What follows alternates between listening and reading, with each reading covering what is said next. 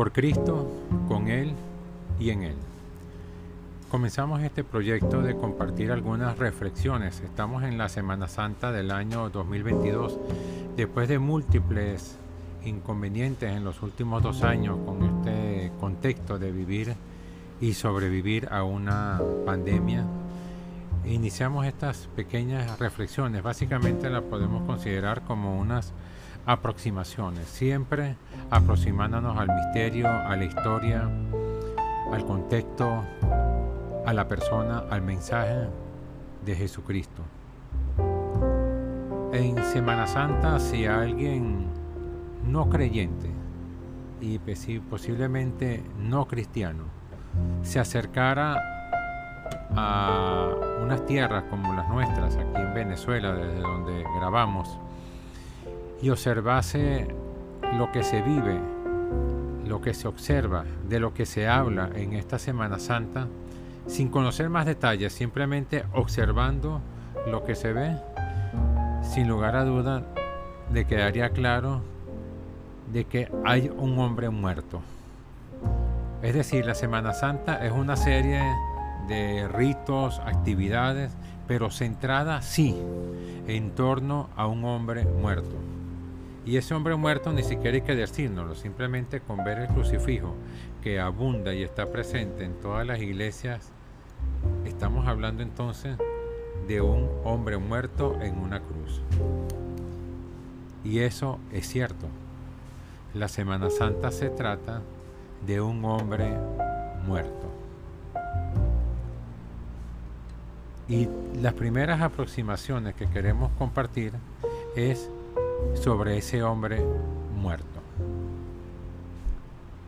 Murió. ¿Por qué murió? ¿Cómo murió? ¿Qué pensaba él de la muerte en general? De la muerte de seres queridos y amigos. ¿Qué pensaba él de su propia muerte? ¿Qué expectativas tenía este hombre de su muerte?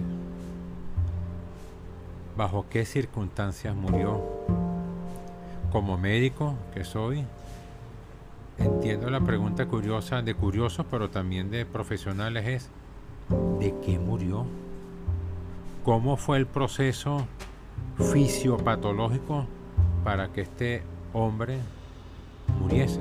Obviamente la muerte toda es igual, cesan los signos vitales, cesa la actividad cerebral, cesa el ritmo cardíaco, cesa el ritmo respiratorio. Al final, todas las muertes terminan casi iguales, por no decir idénticas. Pero ¿cómo se llega a ese proceso? ¿Por qué este muerto es tan importante? ¿O por qué personas en el presente dicen que este muerto es importante? ¿Qué significa esta muerte? ¿Qué tiene esta muerte de diferente a otras? O también, ¿qué tiene esta muerte de común con otras muertes?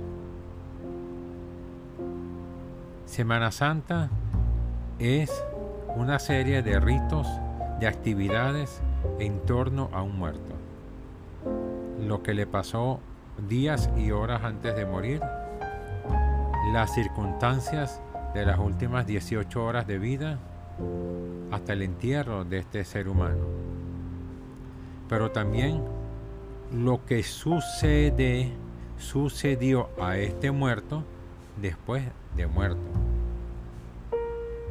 En definitiva, en estos micros que aspiramos sean de duración corta, uno o dos temas en cada micro, iremos abordando poco a poco cada uno de estos detalles.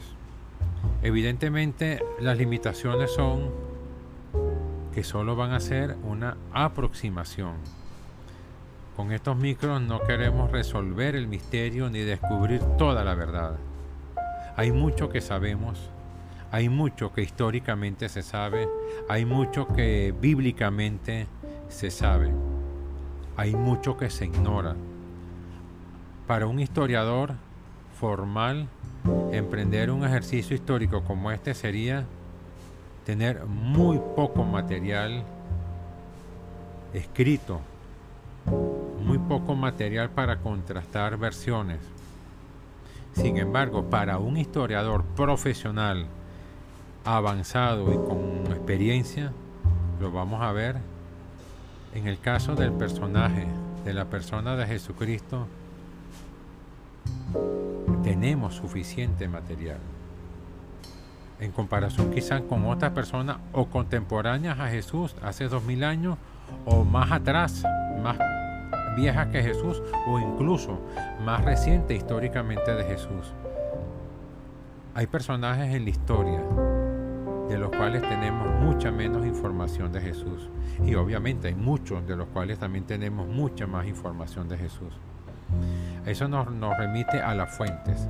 Hablaremos en uno de estos capítulos sobre las fuentes para aproximarnos a este personaje de Jesús, de los cuales vamos a sacar la información.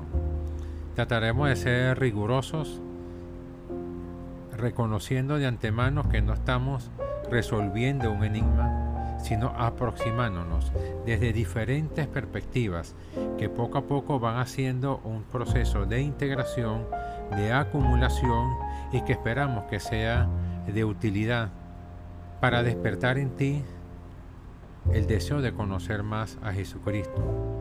Si ya lo conoces, para, para mostrarte algunas facetas de Jesús que posiblemente nunca habías escuchado nunca habías contemplado.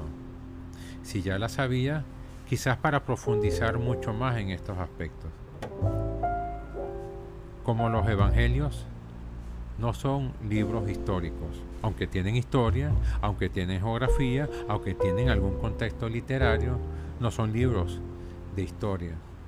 Igualito, no pretendo ni lo soy de profesión ni quiero serlo, trabajo, que esto sea un trabajo histórico. Tocaremos algunos elementos históricos. Como los evangelios, el propósito de estos micros, sin lugar a duda y de antemano los adelantos, es de fe. Compartir mi fe, compartir la fe de los cristianos, compartir la fe desde una perspectiva católica compartir una experiencia de fe, hablar de aquel en quien creo y en quien quiero conocer más, para amar más, para servir más, pero evidentemente para dar a conocer más. No se puede amar a lo que no se conoce. No se puede conocer lo que no se aproxima. Sin aproximarse a algo, ya sea tocándolo, pensándolo, reflexionándolo, estudiándolo, no se puede conocer. Si no se puede conocer, no se puede amar. ¿A quién amar si no lo conozco? Evidentemente la motivación principal, fundamental y la finalidad de compartir estos micros es compartir una experiencia de fe, datos para la fe, datos de este personaje central en la fe de los que profesamos a Jesucristo como Señor, como Hijo de Dios, como Mesías o Salvador. Por Cristo, con Él y en Él.